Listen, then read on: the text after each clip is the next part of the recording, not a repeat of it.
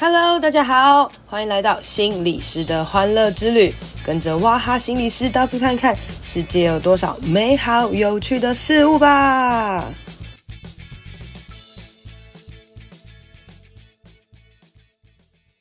Hello，大家好，欢迎收听心理师的欢乐之旅。今天呢，我想要来跟大家聊一个，呃，跟我现在好像没有太大关系的话题。我想要来跟大家聊一下关于老人家的话题。哈，为什么我会觉得没有关系呢？因为我一直觉得我自己就是个年轻人，但是其实我我觉得我有点算是一个怕自己变老的年轻人。然后，因为我常常看到很多就是老人家，就觉得哇，这老人好辛苦，我老了之后该怎么办啊，什么之类的。但一方面，我又觉得哇，我自己好像一直都很年轻，因为大家 always 看不出来我的年纪哦。然后直到有一天呢，我就是 哎、欸，不要插嘴，来宾哈。直到有一天呢，我看了一本书，我叫做《用创意享受银发人生》。那通常这本书呢，通常就假设这个目标应该是写给老人家看的。我怎么会想要来翻开这本书呢？就是。反正就是也是书商寄给我看，我想说啊，不然我来看一看好了，说不定也许在这个书商的眼中，这个王雅涵心理师好像也渐渐进入了老化，所以我就想说啊，然后我就来约了我的一个朋友，就刚刚插嘴的那位哦，因为他之后呢即将呃要去学习跟老人有关系的的这个，我们不能讲老人跟长辈有关系的一个科系啦，所以我们就来聊一聊跟这个长辈有关系的东西哦，那我们就来欢迎一下我们这个。很年轻，但其实有这个老灵魂的欢欢同学。哎，大家好，好久不见呢！大家好，欢欢第一次来我们这边录音的时候是很久以前，我在录 podcast 的时候，就是一开始录音的时候约他，然后就讲他是一个萨克斯风老师，然后创业这样子，然后已经回违大概一百多集，他又回来了，所以我们帮大家复习一下，你可以些许自我介绍一下吗？好哟，大家好，我是欢欢，我是一位萨克斯风老师，所以基本上我平常的工作呢，要么就是教萨克斯风，要么就是演出。像最近尾牙刚过嘛，我们就是刚经历一个非常可怕的战争，这样，所以基本上我的工作全时间都跟音乐有关系。哎、欸，大家听到萨克斯风这个乐器，嗯、就是我我我自己也会觉得萨克斯风这个乐器好像些许比较老。没有这种想法、欸、那是因为台湾看到很多的中高龄的退休的叔叔阿姨在吹萨克斯风，所以你会印象中对这个乐器来说、啊、好像比较老，对啊，对啊，所以你你当初为什么会吹萨克斯风？我跟你说，我小时候就是真的好想学音乐，可是家里没有那个环境让我学钢琴。然后一直到国小的时候，小时候都有那种管乐团嘛，然后就会来甄选，然后就哇，好想学乐器，然后我就去报名了，我也就报名上了。可是我根本没有选乐器，因为通常去乐队都是老师帮你分配的，所以我是一直到第一天上课我才知道，哇，原来这就是我要学的萨克斯风。所以我其实没有选择的余地，其实蛮感人的，就是。你老师随便帮你选，然后你就觉得很喜欢，然后后来就一直持续在做这件事情，蛮厉害。对啊，但是你刚刚讲到很多时候就是小时候没办法学乐器，乐器乐器哦，好像这件事情好像蛮常在。很多的这个长辈的身上发生，就我们常常去看很多一些很健康的长辈，就是他们呃学很多，开始学很多乐器啊，譬如说当你的学生，然后什么，他们好像都会讲到，哦，自己年轻的时候没办法做什么事，然后长大之后想要做什么事。你有这样听过吗？其实很长诶、我以前都会觉得说那。我就会觉得，第一个，我觉得我很幸运，就是我在好像我很小的时候就可以找到我有兴趣的事情，而且它变成我的工作。我觉得这个就算对年轻人来讲，也是一个还蛮梦寐以求的一个状态。然后第二个，我觉得我听到的另外一层比较像是，哦，这些叔叔阿姨可能现在小孩也大了，他其实有栽培栽培自己的小孩去学音乐、学乐器，但自己就会觉得说，哎。诶，现在好像自己有余力啦，然后小朋友也长大啦，都自己有家庭啦，就是也可以把这样子的投资可以回馈到自己身上，所以我就会觉得、嗯、哇，就是真的到了这个年纪还愿意追梦这件事情，其实我觉得很感动诶，因为我觉得可能真的老了之后，或者说年纪大了一些些，就是真的会比较没有力气去觉得好像要追为自己追求一些什么。可是我每次遇到这些学生的时候，我觉得他们很多时候甚至学习的动力都比年轻人还要更旺盛。哎、欸，所以其实你因为去找你学习的学生的长辈们，他们代表他们就是有个动力想要去做一件事情，所以他们好像是真的有比较符合所谓用创意享受的引法人生，就是真的去主动去实践一些事情。但事实上，其实也有很多的长辈，就是好像对于老了之后的评价好像是非常负面的，就是觉得啊，不知道该怎么办。然后停滞在。对，我觉得这也是为什么像你刚开头有讲到说，我即将要去念书嘛，然后要念的科系跟呃中高龄有关。那我念的这个科系叫做成人继续教育，那我选的组别就是成人而已。那其实我们还有另外一个组是中高龄组。我之所以没有选，是因为我觉得，哎、哦，本来就不是这个教育背景的，我想说先。诶，成人这个年纪我先搞定，因为中高龄就是六十五岁以上喽。对，那我其实我自己接触过的学生，最小的七岁，最老的这个真的有超过七十岁过。所以这个年龄层的跨度，我就是看过非常多不同年龄层的人对于学习啊，或者对于生活的一些不同的心境。所以我想要去念书，也是因为我觉得在学习这条路上面，作为老师就除了。可以提供他们我自己在专业上面的一些指导以外，我其实看到更多学生可能他们是在心理上面的需求啊，社会上面的需求啊，人际互动上面的需求，所以我就很想要回到校园里面学习。然后就像你刚刚提到的一个点，刚刚讲到这些人好像都是因为哦，就是生活当中有一些余韵啊，就是或者说有一些闲钱来做这件事情，所以好像相对来讲。面对中高龄，感觉比较有一点空间跟休闲，可以去做自己喜欢的事。可是我会去读，还有一个很重要的重点，也是跟你刚刚的烦恼有点像，就是会觉得，对，好像不是所有人都可以这样。哎，譬如说，我看到我爸妈就很有既视感，这也是我在面试的时候跟教授说的。我说，说实在，虽然说我现在还很年轻，可是我其实会担心我爸妈退休之后要干嘛。嗯，跟邻居吵架啊，不是有没有钱的问题啦。就是他们也要，他们也要喜欢出门嘛，或者说他们也要有其他自己的兴趣啊。而且家里自己有长辈的，应该多多少少应该不是所有人的家里都是像我刚刚讲到这些叔叔阿姨一样，可以培养自己的兴趣，或从小就有个什么梦想的。很多可能真的工作完在家就真的只想废着。就是我们这个年纪是这样，其实中高龄也是一样，不是每个人都会在自己越来越年纪大的时候会去逐梦。所以我觉得退休后其实这个时间非常长，而且现在大家都。平均余命长嘛，啊，就是你退休后时间其实还很久，到底要做什么？不是每个人都可以出一大笔钱去环游世界，啊去干嘛干嘛的，对啊。所以反而老了，你如果没有先去想，或者先安排，或是我觉得你没有足够的动力啊，或者书里面有提到关于安全感的事情等等，反而你就会没有办法去动一些事情。然后我觉得那安全感包含的是，譬如说啦，你有没有足够的钱？对不对？你对金钱的安全感，比如说你，哎，你你有足够的钱可以去做其他事情，那你有没有支支持系统？你有没有，譬如说，啊、可能好朋友啊，然后你的另一半或者家庭关系，然后或是你跟你自我的关系等等，好像其实真正所谓的你要健康的老化，或是当一个开心快乐的长辈，其实是需要很多很多东西去设想的。无论你是在年轻的时候是先想，或者在后面去想，我觉得这个东西都是非常重要的一件事情。当我们在职场里面的时候，你至少你的日常生活就是你一定会出门嘛，你再怎么样就是会离开你的家门，然后你就是有必须要做的事情。对对，你会去从事一些劳务，然后你在这个公司的环境里面，你一定会接触到人。可是你退休之后就不见得会有这样子的机会哦，除非你本来就有一个意识，知道说哦，我需要去参与一些团体，像哈可能如果你本来就是有参加在一些宗教团体里面，你可能还是会每一周去参与他们的聚会，或者说有一些你自己的小组的活动。对对对，可是也不是所有的所有的人都有这样习惯，又或者有些人可能从年轻的时候，或者说。呃，慢慢年纪越来越大的时候，会去参加社大的一些活动。其实我觉得政府给了很多资源，可是我觉得不是每个都知道这些资源可以去参与或去使用。对啊，就很可惜，对不对？因为明明其实好像有很多的可能性可以做。然后你看，像我们两个啊，其实是自由业，对不对？你知道自由业其实呃，说一个另外一个形容词，就是要没事找事做的职业，你知道吗？就是哎，我们起来 然后。要去找一些事情做，然后因为像我常常在讲我淡季的时候，我就是一直昏昏睡嘛，然后一直不知道干嘛或者是什么的。然后可是对我来讲，我就觉得哦，反正我三四月之后就会有事情要做要忙了，所以我这几个月就好好休息一下。可是对于有一些人来讲，譬如说真的退休的人，好，他本来很忙，他突然他发现他没事做了。那或者是也有可能啊，譬如说可能是所所谓忧郁症的人，或者他正好生病的人，然后他没有动力，每天不知道要干嘛，可能待在家里等等。我觉得这些东西其实都会带来蛮多的这个恐慌或是焦虑的。对啊，我觉得人生不同阶段都需要先做好准备吧。我觉得我们可以往前推一点点，就是当我们还在念大学的时候，我们知道将来我们会出社会，可是我们好像真的出了社会才知出社会的时候。跟我我们在大学的想象其实不太一样。但是我们出社会之后，我们会遇到很多前辈啊，可以来指导我们啊。然后我们还是一个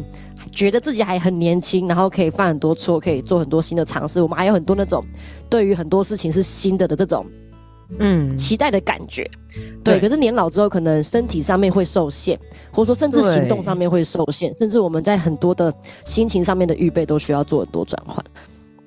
没错，所以其实我们对于老这件事情会有一个刻板印象，你知道吗？就是会觉得哦，老了就不中用了，或者老了就要依靠人了，老了就会什么，然后老了就会有一些焦虑跟害怕。所以当无论是年轻人或者是长辈自己对于就是“老”这个词有一些刻板印象的时候，我觉得它其实算是一种很怎么讲？我觉得算是一种很自私的想法。就是很多时候，也许是我们很害怕、焦虑，有一天我们会变老，变得很可怕，所以我们就开始很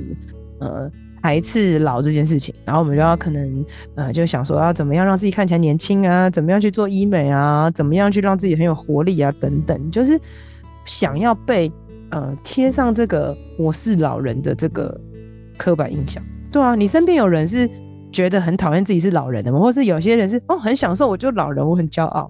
我觉得我身边遇到的学生们，他们都不会觉得自己老。换句换句话说，其实我跟他们相处，我也不会觉得他们老。应该说，就你刚刚讲的，我们对于老有一个既定的印象，那个老可能不是他实际的年纪，而是他呈现出来的样子。我今天那个朋友就听了一个讲座。嗯，他听一个讲座，我觉得很酷。他就是他就是讲说，我们好像不应该再继续叫这些人叫做老人啊，或者中高龄人士，就是可以叫他们壮世代。为什么这样讲哦？因为好讲、哦、有道理，壮世代。对对，这个讲者就分享到说，他就是有一天他的孙女啊，就是学校画画要画我的家庭，然后画回家，然后就把阿公画的就是头发灰白，然后还驼背，然后就看他孙女跟他孙女说。阿公真的都长这样吗？可是我们真的很像从小到大看的课本啊，然后绘本啊，只要讲到阿公阿嬷，就是一定长那个样子。对，有一点。对啊，所以我们就会觉得老人就是这样哦，他就是会头发灰白，看起来无精打采，然后感觉好像就是只能拄着拐杖，没什么行动力。对啊，所以我真的觉得，怎么样让自己保持健康活着，除了自己本身呃养生以外，我觉得多跟人互动很重要。我觉得能够跟人际互动，然后能够去多社交，然后能够去多发展兴趣，这件事情都可以让我们每一天活得更有动力啊！就不让别人觉得好像就真的在家里面被电视看这样。对，就是要我觉得要持续性的学习，无论你说什么学音乐啊，或者是看书啊、唱歌啊等等各式各样的去学习，然后你的心态就不会老。我觉得心态不会老，就代表你心态还是保持一样的活力。然后有时候我们会觉得好像老了之后就会思考变慢啊，然后或者是比较不灵光啊等等的。然后我在这书里面看到，他说其实这个东西跟年龄是没有关系，这是跟疾病有关系的。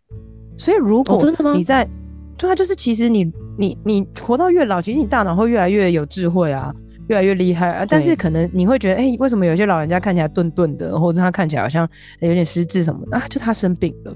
所以很多时候我们反而要讲的是，我不要怕我自己变老，而是我要怎么样可以一直维持健康。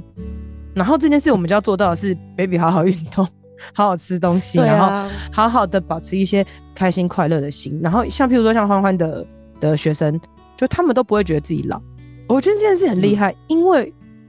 可能啦，就是我不会觉得自己老，因为我觉得这就是我的日常。我本来就会长大，它是一个很正常的部分，我就不会特别去提到哦，我好像老了或者是什么。好，好像你常常把这件事挂在嘴巴旁边的时候，嗯，maybe 就代表这件事情其实你没有真的很接受你这个状态，或者你你讨厌这个老的这个形容词。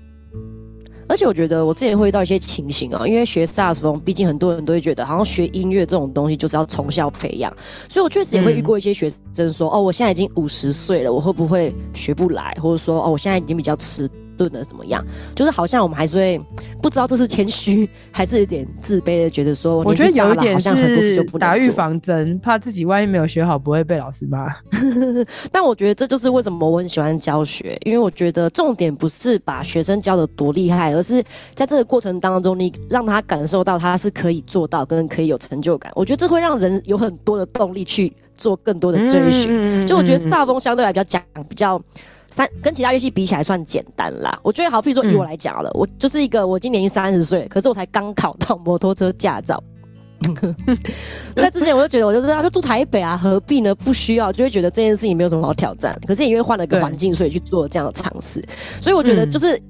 我自己的个人经验，就会觉得说，我以前觉得困难的事情，我达到突破之后，我就觉得有种被赋权的感觉。我就觉得，对我在学习上面，我其实是可以。有更多突破的，我可以因为这样子打破很多限制。我现在因为会骑摩托车，所以我可以去很多以前交通不方便的地方。我可以去更多我想去，可是以前可能都要依靠别人载我去的地方。刚刚讲到上，我讲到学音乐，嗯、学各种东西。你知道，为了去读这个科系啊，然后我做了很多的研究，然后我就发现很酷诶，就是我以前对于社大的想象，可能就真的就是呃教教电子琴啊，教唱歌啊，学日文啊，画画、插花啊。学一些乌克丽丽啊什么的，但其实很多地方的社区大学，嗯、他们东西真的真的非常非常丰富。我前阵就是做一个，因为我要去嘉义嘛，我要去读中中正，嘉义的博爱社区大学，他们一个礼拜有七十六堂课，哎，哦，七十六种班。同时在进行哦，然后觉得哇，也太酷了，而且还分成什么地方人文呐、啊，然后人文艺术啊，就是你以为只会教音乐什么的，这类可能是我们觉得比较偏才艺类。很多人可能觉得啊，我就没有兴趣学才艺，可是其实，在社大里面有很多的课程，不是我们想象中的那种才艺，而是可能比较生活化的、或者说可以跟嗯、我们地方的人文更接近的、可以有很多不一样的呈现的样子，嗯嗯嗯对啊，所以其实。我觉得不是等到我们年纪大或者准备退休才可以去想这件事情，而是如果我们现在本来就是正在工作的人，我觉得你也可以开始去想说，有没有什么事情是你有兴趣的？因为我自己身边也遇过很多年轻朋友，他就是过得很累，就是工作可能嗯说喜欢也不是喜欢，说不喜欢也不是不喜欢，毕竟就是厌世感满满。对，然后我就说，那你可以去找一些你自己喜欢的做事啊。那他可能也讲不太出来说，就不知道，也就对什么事都没什么兴趣。我觉得这才是真正令人恐慌的事，因为你现在不知道，其实这种心态才是长长才是老人的心态，对不对？对啊。因为你说，与其你身体肉体是年轻的，但是你没有动力，不知道做什么，其实这才是老的。但是你真正你到你明明年龄是老的，但是你心态很年轻，你就可以做很多很有趣的事情。真的真的酷，我觉得这才是一种智慧。像那个什么社区大学啊，我觉得社区大学除了学习以外，我觉得更多就是你与人交流啊。对，你就会踏出，你会认识很多不同的人。你可以有朋友可以喝下午茶，有朋友一起去呃走一走，然后去参观这附近的景点、有趣的东西。然后你就发现，而且我觉得我不是只是一个人，对。除了除了说，可能有些家庭呃有小孩，但是有一些毕竟年纪大，可能长大小孩也都离开家，或者说可能就甚至也不在自己原本住的城市里面。就很多时候，当我们没有去建立我们自己的社会支持系统的时候，我们可能就会把很大的压力放在小孩身上。其实这种东西跟家里互动关系也会变得越来越紧张，可是我觉得任何人都会需要那种被关系的感觉，嗯、所以其实真的去参与外面的社团啊，或者所谓社区大学的活动，我觉得真的真的很重要。我觉得讲到这边有一个很有趣，我们可以来聊一下，因为我们两我们我们两个人都有爸妈嘛，然 后我们的爸妈应该都是符合那个 符合那个就是所谓已已经在长辈的这个的状态，然后我们我觉得我们的爸妈这样加起来四个嘛，对不对？好像都是蛮四个不一样特质的人，我们来分享给大家听一下。我先讲我的哦，就是好哎、欸，我的爸妈呢就蛮老的，也没有到很老。我妈蛮老的，然后我妈很有趣，就是我妈其实就是从小就是小儿麻痹患者，所以呢，她就是她年轻的时候其实蛮厉害的，就是我奶奶就有好好的训练她，所以她蛮独立的，然后可以去自己做很多的事情啊等等。然后所以她年纪老去呢，哈，她越来越 越来越像个被宠坏的小公主。然 后 没有啦，他讲他坏话，因为他好像真的很需要依赖人。可是他那依赖人，我觉得他有时候就是他丹田真的很有力，你知道吗？他就嘴巴，就一直叫。然后他其实如果我们都不在家的时候，他自己一个人可以做来这件事情。但我们在家，他就一直叫，他要怎样要怎样，什么什么什么之类的。然后我就觉得他这个很像是啊，有点算是心态的老化嘛。好，那他前阵子就是大家如果有兴趣可以往回听，我应该有讲。我觉得我妈就前阵子就是。比较衰，然后就开了刀，所以就是有点卧床在家一年多这样子。然后这就我爸就要帮他把屎把尿这样。那他渐渐现在已经恢复起来。然后那时候呢，我们有我们两个共同有个朋友叫蚊子，然后他是骨科医生，他就来我们家就看我妈一下，就是跟我妈聊天。然后他就跟我妈说：“哎呀，三姑姑啊，你就是你有想要靠你自己就是自己做事吗？还是你觉得你想要当一个病人或什么？”然后正常大家这样听这样回答，是不是就会说没有啊，我想要好起来啊什么之类的，对不对？然后我妈就说没有啊，我希望他们把我当病人啊，他们这样他们才会陪我，才会帮我用什么东西啊什么的。然后蚊子听到就说哎，没救了，没有啦。蚊子就讲说，就是很多时候其实你真的是要靠你自己愿意。不把自己当成需要被依靠的，所以你才有可能就是走出来会恢复或是什么。那我妈就是嘴巴很爱念啦，但是其实她有一个很好的事情，就是因为我妈就是从小从年轻的时候就一直待在教会，所以她其实虽然她在家常挨来挨 去叫来叫去，都现在比较少出门了，可是她每天哦，就是她会一个礼拜她会有可能线上祷告会，然后线上主日。然后线上的小组就两个啊等等，然后他在那边听圣经的东西画什么，我觉得他有他稳定的这个社交跟宗教性，诶，那我觉得这件事情就是一件很棒的事。所以，呃，我觉得以所谓的健康有创意的老的老年生活，其实我妈也算是有，因为她有稳定的社交跟宗教信仰。然后我爸呢更有趣啦，我爸就是他很喜欢爬山，所以他就会。呃，他年轻也是去教会，但他渐渐的就老了，就是不去教会，因为他觉得我妈很烦，所以他就不想去教会。然后就他就开始，嗯、呃，因为他喜欢爬山，他就各种不同爬山，从一开始自己爬山，然后到爬山的路上遇到一些登山队的人，他就认识 A，认识 B，然后他就莫名的参加了三四个登山队，然后都爬那种很难的，真的假的啊？对，他爬那种很难的山，然后很厉害，他那种可以一整天爬的那种。然后在爬山的过程当中，他也会认识一些人，然后那些人有时候私约出去爬山这样子，然后就是还会那些朋友出去外面出国还会打视讯给他等等。我爸就是完全一个超厉害的这个爬山社交男，就是很认真社交这样子。可他有时候会被我妈影响，就我妈说你不可以出去，你要怎样怎样之类的。然后我爸反而就会觉得很生气，你都不让我去爬山，你要我去死就好了之类的。然后，所以他们两个就要 稳定去你们家的人稳定去调和，就是怎么样？就是我爸可以出去爬山，去去去过他自己的人生的时候，我妈可以不要限制他这样子。所以我们都会觉得我爸其实蛮好的，因为他有他自己爬山的生活，所以他其实是呃算是一个身材蛮好的老人，很很很健壮，他爬山可以爬。而且你爸虽然说很久很厉害，你爸虽然说头头发都花白了，嗯、可是看起来真的是很硬朗哎、欸。就是很他很硬朗，啊，然后感觉他们两个头发都白的，啊，因为他们就是觉得这样很好看，他们不想染，其实就是只是懒惰懒，这样很好看不想染。对啊，但所以我就觉得有自己的生活啊，有自己新生活的安排，其实蛮重要的。那像我爸就是啊，他爬山也有认识的一些朋友，哎，欸，就爬山的朋友，我觉得这样也是一件蛮好的事情。所以对我来讲，就是我好像不会被他们两个给牵制住，因为他们两个都有他们各自的一些。呃，自自我的独立性嘛，等等的，就觉得哇，其实，呃，以他们两个的状态来讲，我觉得就算是一个蛮不错的长者的状态，有信仰、有兴趣这样子。那我们来听听看一下欢欢的爸妈，因为欢欢的爸爸蛮特殊的，欢欢的爸爸专长就是跟别人吵架。没错，我们来我们来听听看他的爸妈，就是你觉得你的爸妈，呃，是一个很健康的老化的状态吗？你自己怎么样看待他们？因为说实在，我已经就是嗯结婚了嘛，了。所以我其实搬离开家 很长一段时间了，哦、所以但是离家很近，但是你离家很近也对，离家很近，可是就是因为我妈，嗯、我妈其实还没退休嘛，她还在上班，所以嗯、呃，有时候回家也不见得会遇到我妈，比较常看到我爸，所以有时候就是哎、嗯。欸、回去，然后觉得很久没看到我妈，突然看到我妈，就觉得哎呦，我妈好像老了很多的感觉，对。然后，因为我妈妈本身是护理师，所以他们的工作说实在真的是蛮辛苦的。然后还是要调三班嘛，嗯、就是要轮轮班，所以很经常会需要调整时差。对，刚刚瓦哈的情况跟我家完全就是完全就是天壤之别。天哪，我们这一集好有教育意义哦！为什么我会担心我的爸妈？说实在，并不是因为我爸妈会勒索我或干嘛。其实我觉得我爸妈给我很多的空间，也给我很。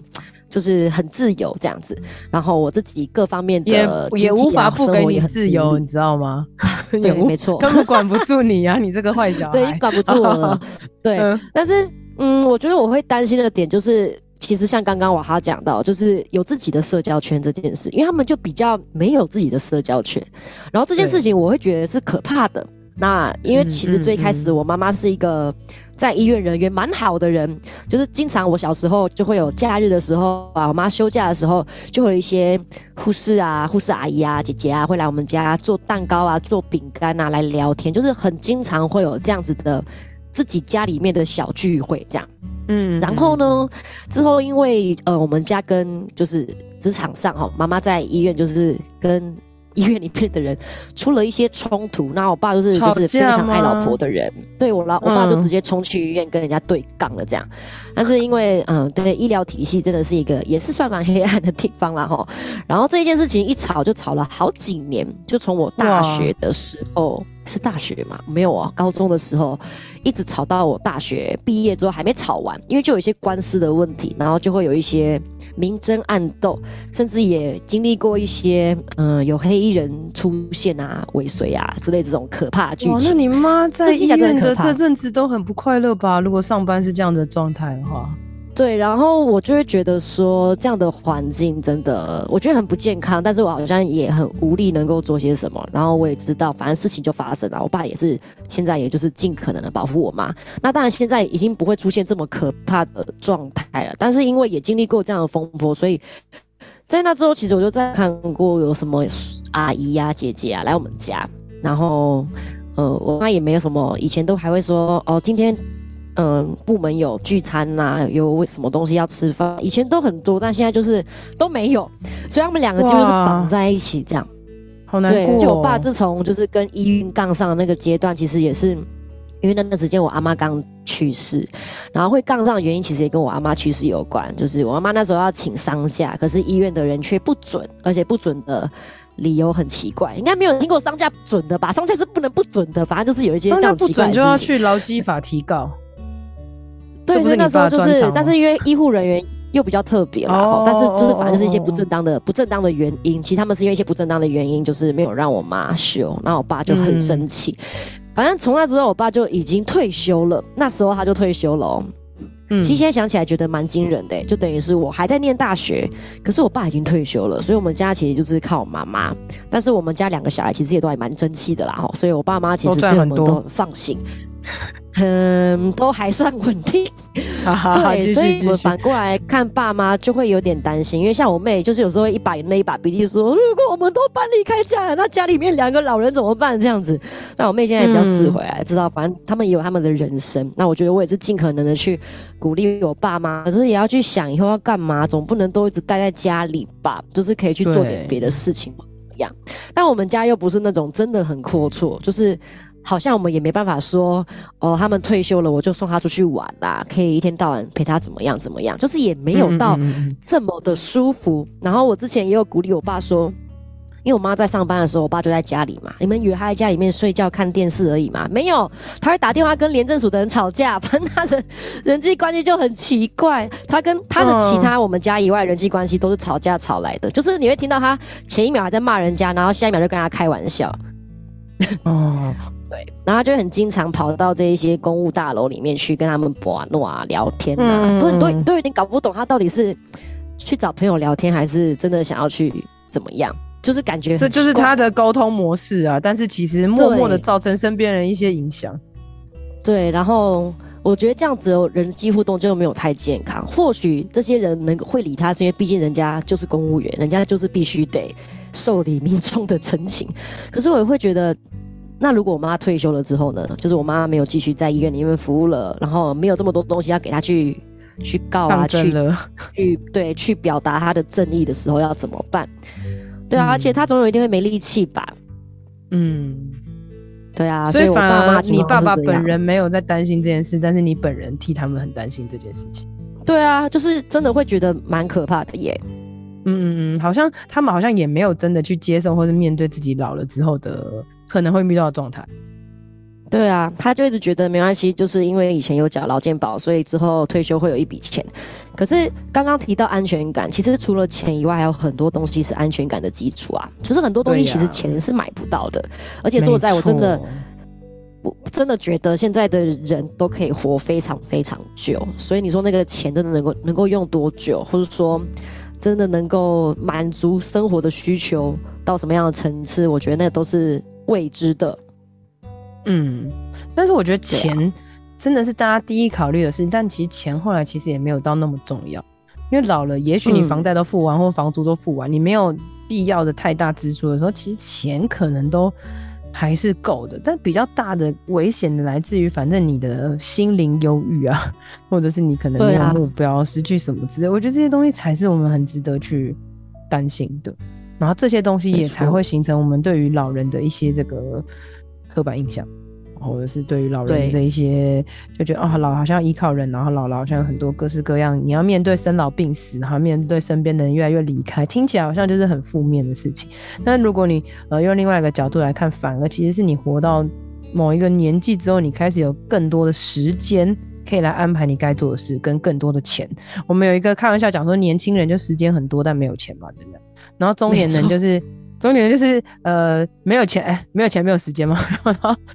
或是开始有点钱，然后时间又不一定多，对。然后长辈之后，你开始其实你是有很多钱跟很多时间的。那如果你没有办法好好的去运用的话，你钱买，你钱很多，时间很多，反而换来的是你的这个焦虑感啊，或者是你反而 要花很多时间去顾你的疾病啊，或者是你要花钱去嗯养一些就是没没没有没有长大成熟的小孩。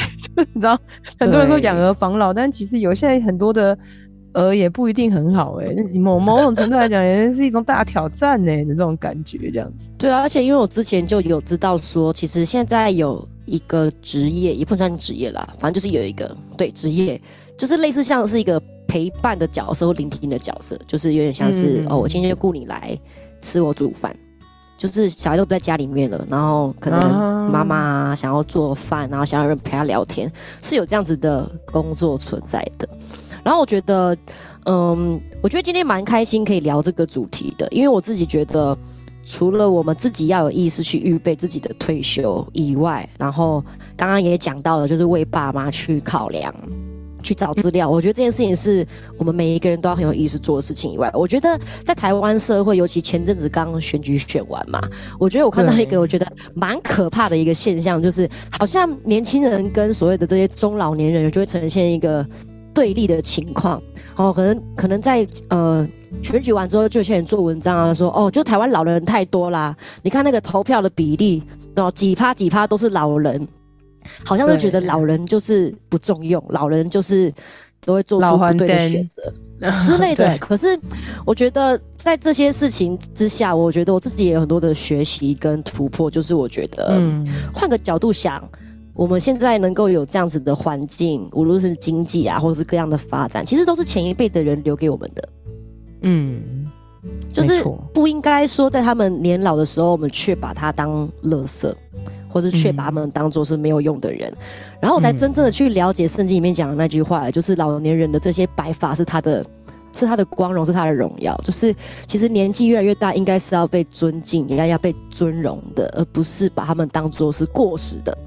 所以我觉得把成人继续教育这件事情，其实换个角度想，它就是所谓的终身教育嘛。我们要怎么样让学习的这个概念，不是只有在哦，因为我现在是年轻人，我为了要将来出社会，在职场上面有功用，所以我要学习，或者说哦，我现在有了工作，我为了要加薪，所以我去考一个什么证照去学习，而是学习应该是我们所有人一起在这个世界上，在我们所处的社会上一起不断的进步这件事情，而不是我们不提供别人学习的机会，然后一直。去说别人跟不上时代，嗯，这是不公平的，因为总有一天我们也会跟不上将来的世代。我相信没有人希望自己是明明愿意学，可是却没有人愿意给你机会学习，或给你教导的空间，或是给你有这样的场域，让你知道你不用被淘汰。我觉得这件事情也是我们每一个人都应该要开始去转变的思维，用一个同理心去感受一下这一些我们认为好像跟不上时代，或者说认为感觉啊、他们退休了，好像他们就是去过自己的老年生活，跟这个社会没有关系了的这件事情的逻辑。我觉得我们每一个人生活在这片土地上，大家还是要很清楚知道一件事情：我们在二零二五年，也就是明年，台湾会进入超高龄社会，不是高龄社会哦，高龄社会只是呃。那个五十岁以上的比例超过二十趴，我们再来是六十五岁的比例会超过二十趴，而且这东西是会直线上升的，所以总有一天，我忘记是在二零五零年还是几年吧，我们的。呃，老年人口的比例是会超过四十到五十趴的，所以你可以想象，我们这边岛屿那么小，可是我们的年长者有这么高比例嘛？加上我们现在其实少子化，大家都不生小孩哈，哎、这个不生小孩就要埋一下下一篇的伏笔哦。在我们不生小孩，然后又那么多中高龄的情况，其实我们的抚养的抚养比就会很高，就是每一个年轻人你要去负担的，呃，这些中高龄的长者的生活需要是很高的。对，所以很多人就觉得啊，我就被压缩到退休金了啊。这些人拿退休金不应该，他们都已经年纪这么大了，为什么要拿拿退休金？一样老话老话一句，他们之所以现在可以拿退休金，也是因为他过去这三四十年来非常努力的在这个社会上面打拼，而且他就是做这些事情，而且他也努力的把一部分的钱放在自己的各种保险里面，各种国民的年金当中。本来就应该拿到这个退休金，所以如果哪一天我们自己在年轻的时候打拼那么多，然后嗯劳健保缴那么多，结果到我老的时候跟我说哦不行，因为你们呃因为你们年纪过大，然后怎么样怎么样，所以我要砍你年金。我觉得没有人会觉得这是公平的事情。对，所以他们才会很激动去靠你怎么可以维护我的，我会损害我的权益啊等等的这样子。对，没有错。所以其实刚刚我讲到说什么中中成人教育或者是什么中高龄年的教育，其实根本不是所谓这个年纪的教育，而是我们一生其实都在学习。其实我们人说实在生出来，我们就在学习怎么样变老，然后怎么样在成长的过程当中，呃，套句俗话，就怎么样做最好的自己，怎么样爱自己。然后特别在很多的渐渐，你刚刚说老老龄的社会越来越多嘛，然后渐渐开始有很多的。呃，书籍在讨论关于怎么样去面对你自己，呃，老去的人生，然后面对你自己的状态，怎么样接受你自己。那刚刚我讲说照顾比例变高嘛，那很多时候我们不想要变老，某一种程度来讲，是我们不想要被照顾，我们不想要成为被就是依靠的就人，我们想要独立自主。但是其实我觉得。老了或是成熟长大，我们本来就是需要接受帮助，先接受依赖。那我们可以做好是，哎、欸，怎么样让我自己不要全然的被被那个安排变什么？我们可以有自己独立的空间。举例来讲，譬如说像欢欢，他不会骑机车之前，他就是要他就是要人家载啊，对不对？可是他现在会骑机车，